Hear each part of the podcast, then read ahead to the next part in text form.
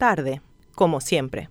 La hora paraguaya, que hace que los eventos inicien siempre con una hora de atraso, es fiel reflejo de una vieja costumbre nacional, llegar tarde a todos lados. Si esto se aplicara solo al horario en que comienzan las actividades públicas, no sería tan duro como el hecho de que también estamos llegando tarde como sociedad, y en particular el gobierno y sus instituciones, a situaciones que ya sabíamos que ocurrirían y que, por no preverlas, se han convertido en catástrofes.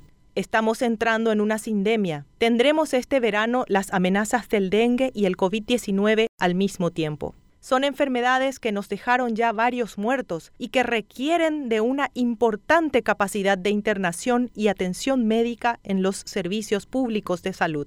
A la vez, el sol tiñe de naranja, sopla el viento y el cielo se cubre de una densa humareda. Las cenizas manchan el suelo, se impregnan en la ropa y ni el tapabocas que ya usamos para evitar el COVID es suficiente para protegernos de la toxicidad de las partículas suspendidas en el aire. Los incendios se esparcen por todo el país, muchos provocados, otros accidentales, ante la ola de calor, con 42 grados centígrados al mediodía y la falta de lluvias añejos árboles, pajaritos en sus nidos, monos, aguarás, fauna y flora de todo tipo, muere con el paso de las llamas, que también nos cuestan vidas humanas. Con la sequía tampoco hay agua potable. El hilo de líquido que sale de las canillas no es de fiar y terminamos en el hospital con vómitos y diarreas. Pero las señales del fin del mundo que vivimos en gran medida pudieron evitarse o por lo menos mitigarse. No nos puede sorprender que llegue el verano.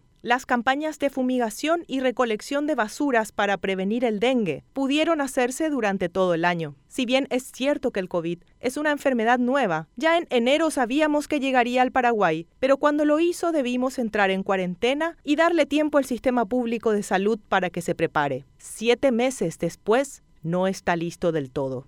La sequía no se podía evitar pero en enero se sabía que llegaría en septiembre y se podían haber tomado medidas preventivas. De hecho, Hace más de 20 años, estudios científicos advierten que la deforestación desmedida y el uso irresponsable de químicos dañan al medio ambiente. Pero las normas ambientales existen solo para quienes no tienen poder y dinero. Y si los sistemas públicos de recolección de basura funcionaran, se prevendría el dengue y a la vez que 700.000 familias quemaran sus desechos como forma de eliminarlos. El Estado es permisivo, corrupto, negligente.